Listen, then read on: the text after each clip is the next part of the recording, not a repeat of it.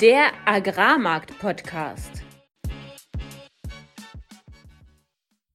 Heute besprechen wir die lahme Ente USDA und warum trotzdem der Markt hochgeht, wie Hedgefonds aktuell zerrieben werden und im Ausblick, ist das die letzte Chance zum Verkauf oder der Beginn eines neuen Bullenmarktes? Alles, was wir im heutigen Podcast besprechen werden, sind unsere persönlichen Meinungen von Philipp und von mir und keine Anlageberatung.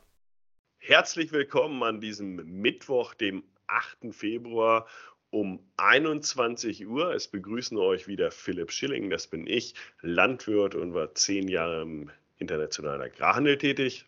Und mein Name ist Fabian Wirzog. Ich habe 2019 als Agrarhändler in Deutschland angefangen, anschließend in Genf gearbeitet und bin heute Energy Trader in Amsterdam. Fabian, jetzt ist es schon 21 Uhr. Also wir nehmen ja immer relativ spät auf äh, und bei an USDA-Tagen wie heute vielleicht besonders spät. Aber ähm, was ist der Grund für dein besonderes Spätkommen heute? Das Lotterleben in Amsterdam, des Amsterdamer Traders. Äh, Mittagsessen, Abendsessen. Dieses Mal war ich tatsächlich auf einem sehr interessanten Event von der Bank.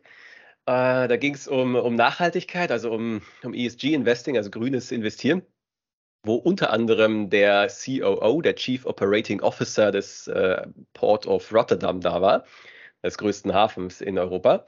Und ähm, natürlich noch andere hochkarätige äh, oder Referenten, die sich in ihrer Materie auskennen, sagen wir mal so. Aber die geilste Aussage des Abends war eigentlich, Öl ist ein geiles Produkt da muss man ja sagen, so häufig wird das nicht, nicht mehr heutzutage genannt. Vor allem nicht auf so einem Event, wo es eigentlich um grüne Investments geht. Ja, genau. Die, die Menge hat erstmal aufgestöhnt. Da, dann wurde nachgeschoben, wenn das CO2 nicht wäre. Aber da wird gleich die nächste Aussage ausgepackt, nämlich Plastik ist ein geiles Produkt.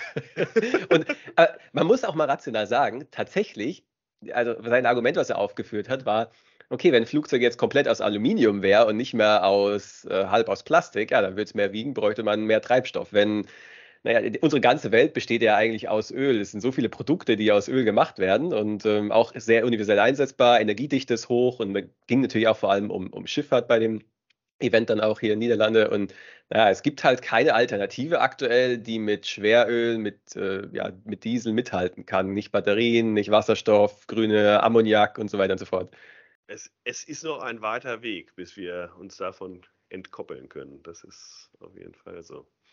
Naja, aber weil wir heute trotzdem UCA haben und die letzten Wochen immer mal wieder über die Volatilität und vielleicht den äh, kommenden Bounce geredet haben, nehmen wir uns heute zum einen im Deep Dive Zeit für den UCA und zum anderen machen wir dann aber einen längeren Ausblick. Ist das der Bounce, auf den wir gewartet haben? Und in dem Sinne würde ich sagen, ab ins Marktupdate. Marktupdate. Letzte Woche war abermals volatil. Wir haben seit langem mal wieder grüne Vorzeichen gesehen und äh, sind auch heute nach dem Report äh, grün geschlossen, beziehungsweise auf dem Mativ März äh, mit 295 Euro. Das sind 12,25 Euro März letzten Donnerstag und äh, waren gestern schon mal vier Wochen hoch und haben jetzt auch die Lücke, man erinnert sich vielleicht an den Händlerspruch, Gaps must be closed, haben jetzt die Lücke bei 295,50 auf dem März einigermaßen geschlossen. Theoretisch sind da noch 25 Cent, aber wir wollen jetzt mal nicht päpstlicher sein als der Papst.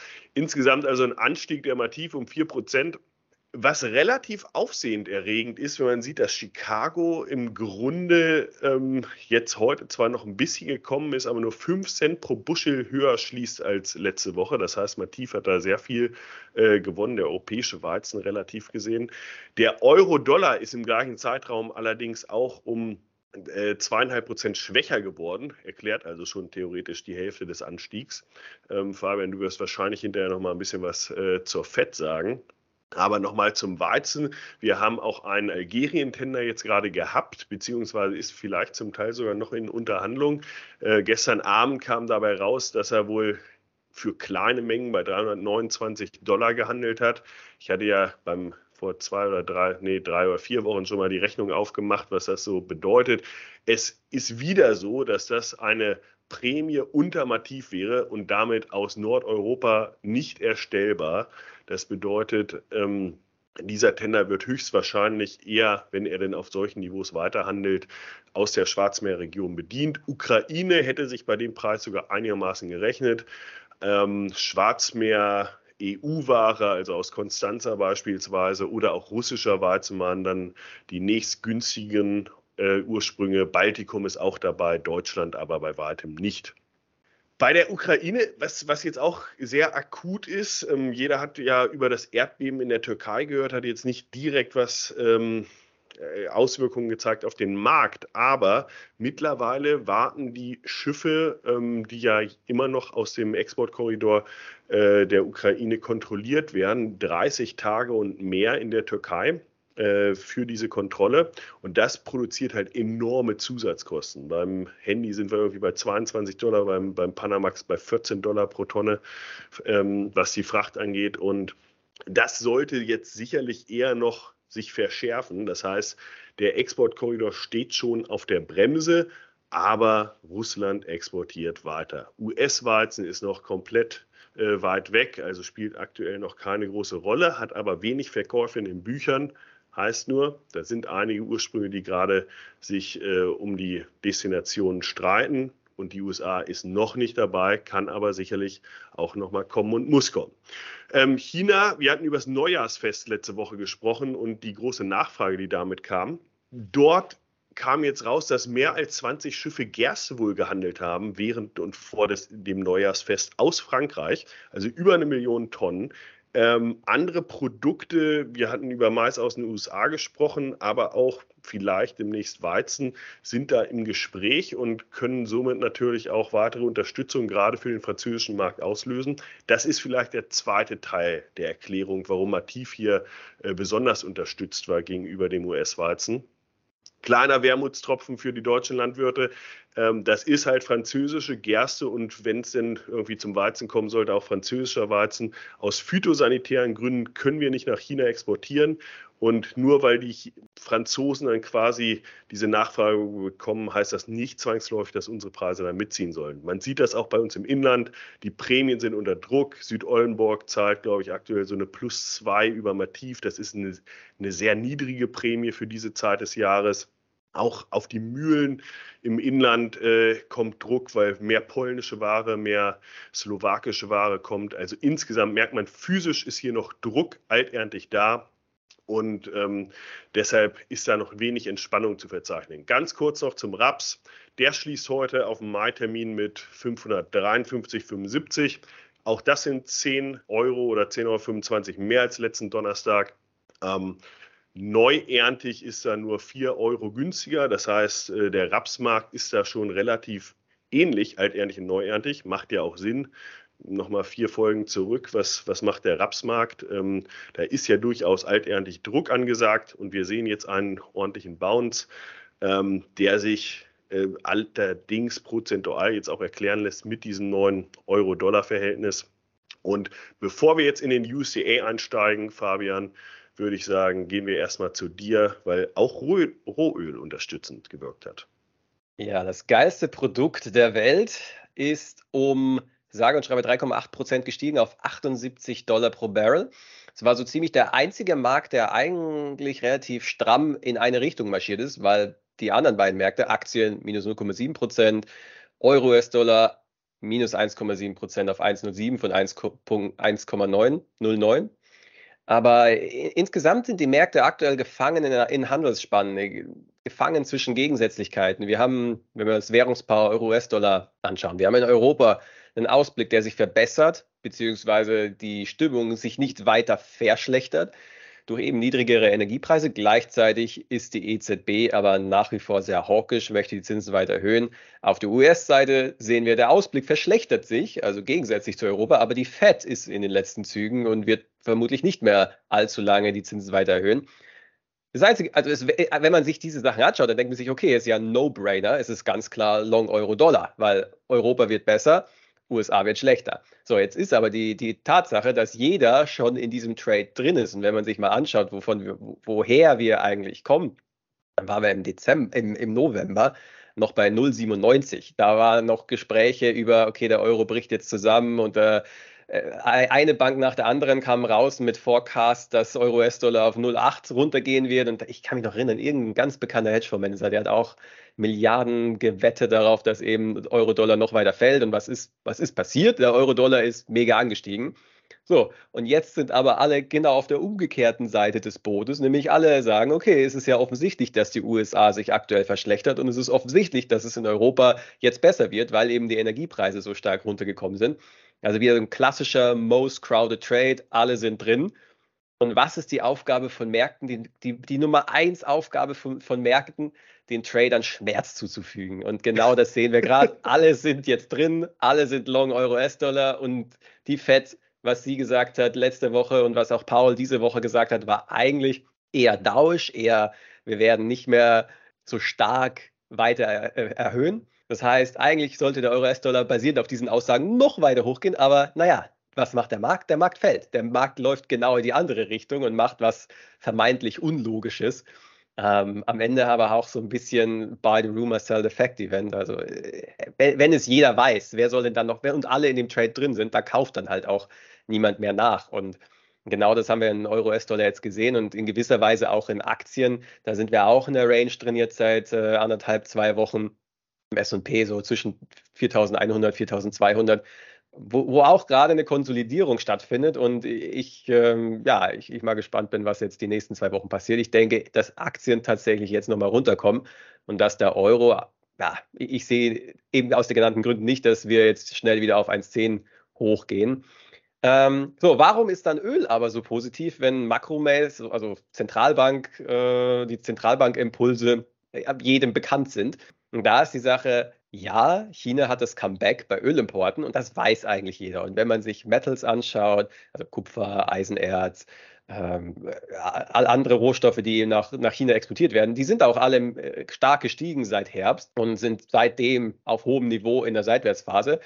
Und wenn man sich in diesen Wochenrhythmus, den wir hier im Podcast haben, den Ölmarkt anschaut, dann geht es immer in einer Woche 5 bis 10 Prozent runter, in der nächsten geht es wieder 5 bis 10 Prozent hoch. Aber wenn man sich das längere Bild mal anschaut, dann sehen wir, okay, seit Mitte November, Anfang Dezember sind wir in der Range zwischen 75 Dollar und 80 Dollar pro Barrel und gehen da einfach die ganze Zeit hoch. Und in der einen Woche ist es, uh, die USA-Wirtschaft kühlt sich ab, also runter auf 75. Dann ist es wieder, ah, in Europa ist es gar nicht so schlecht, schlecht. Und oh, China kommt ja bald. Auch wieder der Sugar Rush in Asien. So gehen wir wieder hoch auf 80 und naja, repeat. Also das gleiche Spiel ist jetzt dreimal passiert. Und die News, die diese Woche dafür, dazu geführt hat, dass der Ölmarkt hoch ist, war, dass Saudi jetzt die Preise nach Asien angehoben hat, was eben wieder interpretiert worden ist, okay, Chinas Wirtschaft kommt stark zurück. Aber ich finde es aktuell nicht sehr eindeutig, dass da wirklich ein ganz starker ja, Wachstumsimpuls kommt. Bleibt abzuwarten, wenn man sich Lagerbestände anschaut. Die steigen aktuell weltweit. Also es ist nicht so, dass da jetzt ja, ein ganz starker, riesiger Kaufrausch aus, aus China kommt. Aber eben, eben auch so diese Sache, diese ganzen hm, sehr negativen Szenarien, die sind mittlerweile halt auch jedem bekannt. Und es wirkt so ein bisschen, dass, naja, dass, das, dass der, vielleicht der Boden hier im Ölmarkt drin ist. Und es ja, wird sich am Ende zeigen, ob wir aus über 80, signifikant über 80 hinausbrechen oder eben wieder zurück auf 75 und darunter gehen. Das ist so die, die Kernmarke, äh, die es im Auge zu behalten gibt. Und damit sind wir vielleicht diesem Rezessionsszenario oder dem Worst-Case-Rezessionsszenario auch so ein bisschen entglitten oder sind am Entgleiten. Wir hatten ja über den Zug gesprochen. Siehst du aus deiner Sicht schon, äh, welches Licht es ist? Ich bin mir unschlüssig, weil wir haben diese Woche in der EU gesehen, dass die Zahlen, die reingekommen sind, jetzt dann doch überraschend schlechter waren. Jetzt nicht viel schlechter, nur ein bisschen schlechter, aber immer noch schlechter. Das heißt, es ist ein äh, die EU-Wirtschaft wird ein bisschen zu positiv aktuell von Analysten eingeschätzt. Ähm, ich schätze mal, dass wir jetzt einfach auf niedrigem Niveau, so wie jetzt sind, für das nächste halbe, dreiviertel Jahr so vor uns hin vegetieren, bis sich dann ein eindeutigerer Trend ergeben wird. Aber es ist aktuell nicht ersichtlich, ob das Licht das Ende des Tunnels ist oder der, der entgegengekommene Zug ist immer noch nicht äh, eindeutig. Und, und wenn wir bei Dingen sind, die nicht komplett eindeutig sind, können wir auch direkt in unseren Deep Dive gehen, nämlich der heutige UCA Report. Deep Dive. Für das, dass der USDA-Bericht nicht so eindeutig ist, ist die Bewegung am Markt dann doch relativ impulsiv. Wir sehen, dass Chicago-Weizen jetzt aktuell 1,9 Prozent hoch ist nach USDA. Was war da die Headline, Philipp? Beim Weizen ist tatsächlich am wenigsten passiert, muss man sagen, äh, im Verhältnis zu, zu Mais und Soja, wo, äh, um das mal vorwegzunehmen, die argentinische Ernte relativ stark runtergenommen wurde. Tatsächlich für USDA, ich glaube, ich hatte es mal gesagt, so drei Millionen ist so eine Marke, die sie gerne äh, Ernten anpassen. Sie sind allerdings beim Mais ganze 5 Millionen runtergegangen, beim Soja, wo ja die Ernte insgesamt auch noch ein bisschen kleiner ist, äh, 4,5 Millionen Tonnen runtergegangen und damit doch eine relativ starke Anpassung, obwohl sie damit immer noch über den Erwartungen äh, der Marktteilnehmer liegen. Beim Weizen, was haben sie gemacht? Sie haben Russland auf zwei, äh, 92 Millionen Tonnen alterntig immer, wir reden über Ernte 2022, äh, angepasst und auch Australien um 1,4 Millionen Tonnen nach oben angepasst, ähm, wodurch dann die Ending Stocks auch leicht ansteigen beim Weizen. Insgesamt aber in der Erwartung, wir hatten ja darüber gesprochen schon, dass, dass Russland äh, im Grunde noch weit unter den äh, tatsächlichen Erwartungen der Marktteilnehmer ist, also bis zu 10 Millionen Tonnen unter den Erwartungen. Ähm, dass da USDA nicht anpassen würde, war eigentlich schon klar. Australien, das ist mittlerweile die dritte Rekordernte in Folge.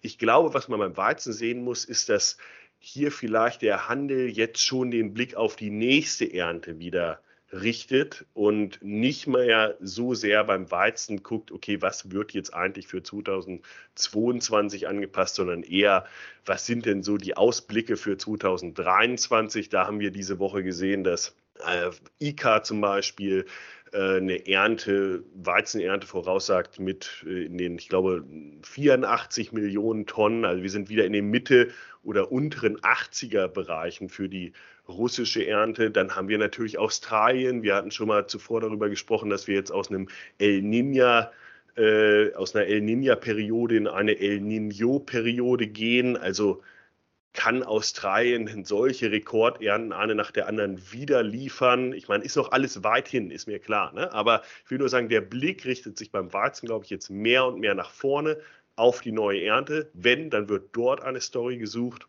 und weniger auf die alte. Während beim Mais und beim Soja natürlich, weil die Südhalbkugel da auch jetzt äh, in der Vegetationsperiode ist, da ein starker Fokus drauf liegt. Und da hat trotz dieser Anpassung, die ich schon genannt hatte, was Argentinien angeht, ähm, der Markt jetzt nicht massiv positiv reagiert auf diese Cuts, weil es halt zum Teil schon eingepreist war, dass diese Ehren in Argentinien niedriger sind. Ähm, Gleichzeitig muss man sagen, niedrigere Ethanolverarbeitung in den USA, niedrigere äh, Crush-Zahlen in den USA für Biodiesel ähm, und äh, also was jetzt Soja wiederum angeht und damit auf der Nachfrageseite eher so eine äh, gewisse Senkung das ist nicht nur, um jetzt diese fehlende Ernte in Argentinien auszugleichen, um das einfach nicht so groß aussehen zu lassen, sondern es sind auch die tatsächlichen Zahlen. In China haben sie auch beispielsweise den Crush für Soja runtergenommen. Und das sind schon die Auswirkungen insgesamt sicherlich auch der Rezession. Deshalb, wenn wir darüber sprechen, was ist die Preisreaktion heute? Ich glaube, Soja und Mais können wir sagen, in Erwartungen, Weizen im Grunde, was diese Zahlen heute angeht, auch in Erwartungen, aber da schon eher der Blick wieder nach vorne. Und was man, glaube ich, beim Mais jetzt mittlerweile sagen kann, wir sind aus diesem Abwärtstrend ein bisschen raus, bewegen uns jetzt seit ja, zwei Wochen im Grunde eher so in einem Seitwärtstrend. Beim Weizen könnte es jetzt tatsächlich mit diesen plus zwei Prozent, die du gerade genannt hast, auch so kommen, dass wir eher in einen Seitwärtstrend gehen was dann ähm, ja vielleicht auch dann europäischen Weizen, zumindest französischen Weizen, ein bisschen helfen könnte. Ähm, beim Soja dagegen sind wir auf sehr hohen Niveaus insgesamt, weil diese Argentinien Trockenheitsstory natürlich vor allem auch den Sojakomplex und damit den Ölsaatenkomplex unterstützt. Und ähm, da wird das noch eine sehr große Rolle spielen, wie weit das schlimmer wird oder jetzt auf diesen Niveaus sich hält. Ja, was ich auch ganz spannend finde, du hattest es ja schon mal angesprochen, Funds sind Short-Weizen und sind Long-Mais, haben da eine Spread-Position. Und wenn man sich jetzt mal die Ending-Stocks anschaut und wie die sich verändert haben im aktuellen USDA-Report, dann ist, dann ist Mais runtergegangen, also niedrigere Endlagerbestände, was für steigende Preise eigentlich sprechen sollte. Und bei Weizen ist es genau umgekehrt, dass die Lagerbestände um 0,95 äh, Millionen Tonnen erhöht worden, was eigentlich bearish ist. Aber wenn man sich am Markt die Reaktion anschaut, dann ist Weizen wie gesagt, 1,9 Prozent hoch und, und Mais in Chicago ja 0,7 Prozent hoch, also hatte den Weizen underperformed. Und es, es wirkt ein bisschen auf mich, dass das vielleicht die Endzüge sind von diesem Weizen-Mais-Spread. Und ja, wenn wir, wenn wir in dieser Range weiter bleiben, bin ich, bin ich, ja, bin ich sehr gespannt, wie sich das am Ende auflösen wird. Nämlich entweder durch Weizen kaufen oder Mais verkaufen. Und das ist im Grunde die gleiche Richtung, die du schon diskutiert hast beim Euro-US-Dollar. Nämlich da sind schon ganz viele in diesem Trade drin. Short Weizen, Long Mais. Und was das jetzt bedeutet und was man da jetzt auch für Handlungsalternativen hat, Fabian, das, das diskutieren wir am besten im Ausblick. Ganz genau. Und das besprechen wir jetzt. Ausblick. Die eigentliche Frage aus meiner Sicht ist, was kommen denn jetzt noch für Neuigkeiten, worauf der Markt reagieren muss, um diesen Trade aufzulösen? Also was ist der Initialzünder beispielsweise, um die Mais-Long-Position, die ganzen Funds haben ganz viel Mais gekauft, aufzulösen oder um ihre Shorts auf dem Weizen zurückzukaufen?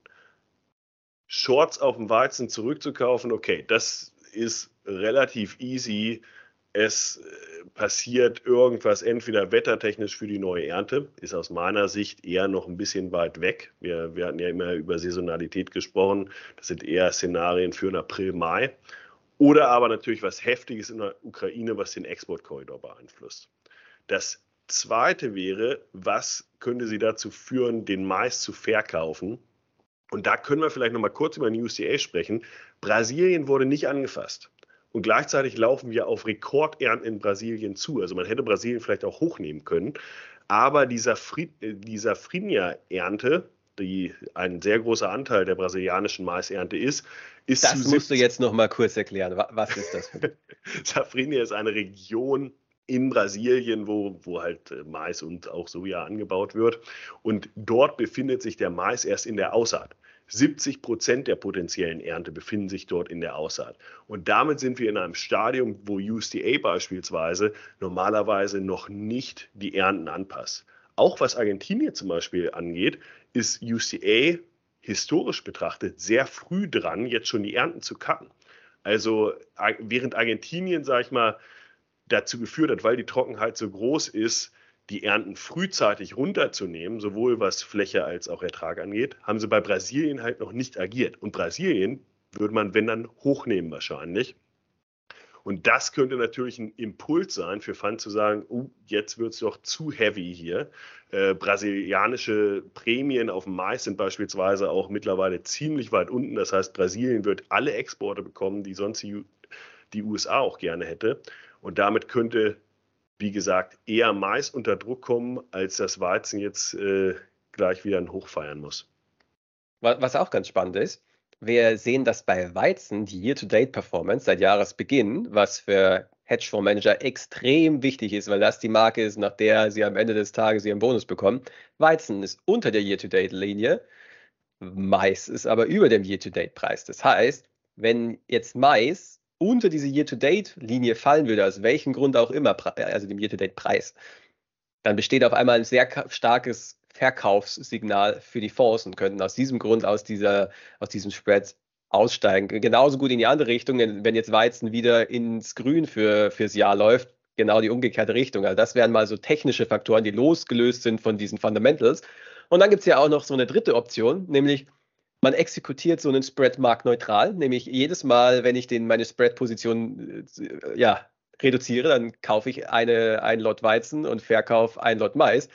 Dann geht der Spread zwischen beiden auseinander, aber in der Theorie marktneutral. Das ist auch noch eine Option, die, die, die am Ende äh, zutage treten könnte was uns letztendlich dazu führt, was, was mache ich als Landwirt jetzt damit? Und ähm, eigentlich ist doch der Punkt, wir, wir waren ja in einem insgesamt sehr bärischen Szenario äh, für dieses Jahr. Viel davon hat sich auch schon ausgewirkt. Ich meine, wir, wir reden heute jetzt wieder über 295 Euro, aber wir waren ja zwischenzeitlich auch schon wesentlich niedriger äh, an der Mativ. Wir waren auch schon wesentlich niedriger beim Raps und äh, hatten eine Folge vor vier Wochen, wo wir gesagt haben, alle Ampeln auf Rot. Wer aber nicht nur die Headline gelesen hat, sondern vielleicht auch mal reingehört hat, äh, hat ja auch vernommen, wir warten auf den nächsten Bounce und den sollte man nicht verpassen. Und da ist ja die Frage, wie lang kann sich das jetzt halten? Und Fabian, du hast es ja schon so ein bisschen im Makroteil angeregt. Wie siehst du das auf äh, den Aktien beziehungsweise auch insgesamt Energiemärkten? Äh, wie groß ist die Chance, dass wir da jetzt wieder in die gegenteilige Richtung laufen? Bei Gas sehe ich die, also wenn man die Energiemärkte anschaut, über was spricht man denn? Man spricht über Kohle, man spricht über Gas und man spricht über Öl und indirekt durch die Treibstoffe über Ethanol, wo dann der Link zu den Agrarmärkten wieder herkommt. Und wie gesagt, wir sind in allen Märkten aktuell in der Range drin, egal ob das Gas ist, egal ob das Kohle ist, wobei Kohle in letzter Zeit nochmal abverkauft hat, aber grundsätzlich seit November ist der Markt ausbalanciert. Also Nachfrage und Angebot sind ausbalanciert und dementsprechend die Preise in der Range drin. Und aktuell gibt es keinen starken Treiber in die eine oder die andere Richtung. Es gibt keinen starken Impuls und es kommt sehr stark darauf an, was dieser nächste Impuls sein wird. Wird dieser nächste Impuls sein, dass irgendwo wieder äh, ein Ölterminal in die Luft fliegt, dass irgendwo im Iran irgendwelche Drohnenangriffe gef geführt werden und dadurch Exporte aus Saudi beeinträchtigt werden, ist der nächste Impuls, dass die Fed auf einmal überraschenderweise doch noch viel stärker weiter die Zinsen anhebt und dadurch die US-Wirtschaft in, in die wirklich in die, in die Rezession drückt und dadurch eben der Ölpreis zurückgeht. Oder ist es das simpel einfach ein, ein Polar Vortex, ein Kälteeinbruch aus der, aus der Arktis nach unten kommt und dadurch eben kalte, kaltes Wetter in Europa, kaltes Wetter in den USA, mehr Nachfrage nach Energie, Preise hoch. Es ist aktuell nicht sehr eindeutig, das, was Energiemärkte liefern. Und, und weil das ähnlich in den Agrarmärkten aktuell ist, und ich hatte über eine potenzielle Seitwärtsbewegung in den US-Märkten gesprochen, ist es aber gleichzeitig so, dass auf der physischen Seite halt dieser alterntige Druck noch da ist. Und diese Szenarien, Kälteeinbruch und so weiter, auch das sind ja Szenarien, Trockenheit, äh, was, was jetzt die Bestände angeht, die alle auf der neuerntigen äh, Seite sind und damit eigentlich die nächste Story höchstwahrscheinlich auf die neue Ernte schieben und alterntig läuft uns einfach auch die Zeit davon für eine größere Story. Heißt, wenn ich alterntig noch dabei bin und was äh, liegen habe, sollte man sicherlich diesen Bounce vielleicht auch nutzen, um Nachfrage noch äh, zu bedienen, vielleicht eine Teilmenge. Ich meine, wer gambeln will auf irgendeine Kriegseskalation, ich meine, da brauchen wir nicht drüber reden. Das, äh, das kann man jetzt nicht mit Wahrscheinlichkeit äh, irgendwie benennen. Aber wer sich anguckt, wie viel Zeit habe ich noch für die Vermarktung, wo stehe ich im Verhältnis zu den Preisentwicklungen der letzten zwei Monate, dann ist das aktuelle Niveau nicht schlecht. Und das würde ich sowohl beim Weizen als auch beim Raps so sehen. Und wenn wir über Neuernte sprechen, okay, da kann noch sehr viel passieren. Da kommt es wieder darauf an, bis wann muss ich wie vermarkten. Beim Raps, wenn es so kommt, wie wir es skizziert haben vor einigen Wochen, ist auch da sicherlich geboten, die nächsten ein, zwei Wochen die Augen aufzuhalten, was in Argentinien passiert, ob da noch weitere Unterstützung kommen kann und wenn nicht, vielleicht schon mal mit einer Teilvermarktung zu beginnen. Beim Weizen, da muss man sicherlich ein bisschen äh, größer sich angucken, auf welchen Niveaus stabilisieren wir uns. Aber wenn die alte Ernte gedrückt wird, wird höchstwahrscheinlich auf einer neuen Ernte auch nicht viel Unterstützung sein. Also Insgesamt sicherlich ein Markt, der gerade wieder Unterstützung erfährt. Für wie lange? In der Vergangenheit war er immer sehr, sehr schnell. Ähm, wenn es jetzt etwas mehr Nachfrage getrieben ist, kann er sich vielleicht noch etwas länger halten. Aber wir reden sicherlich nicht über Monate, sondern eher Wochen.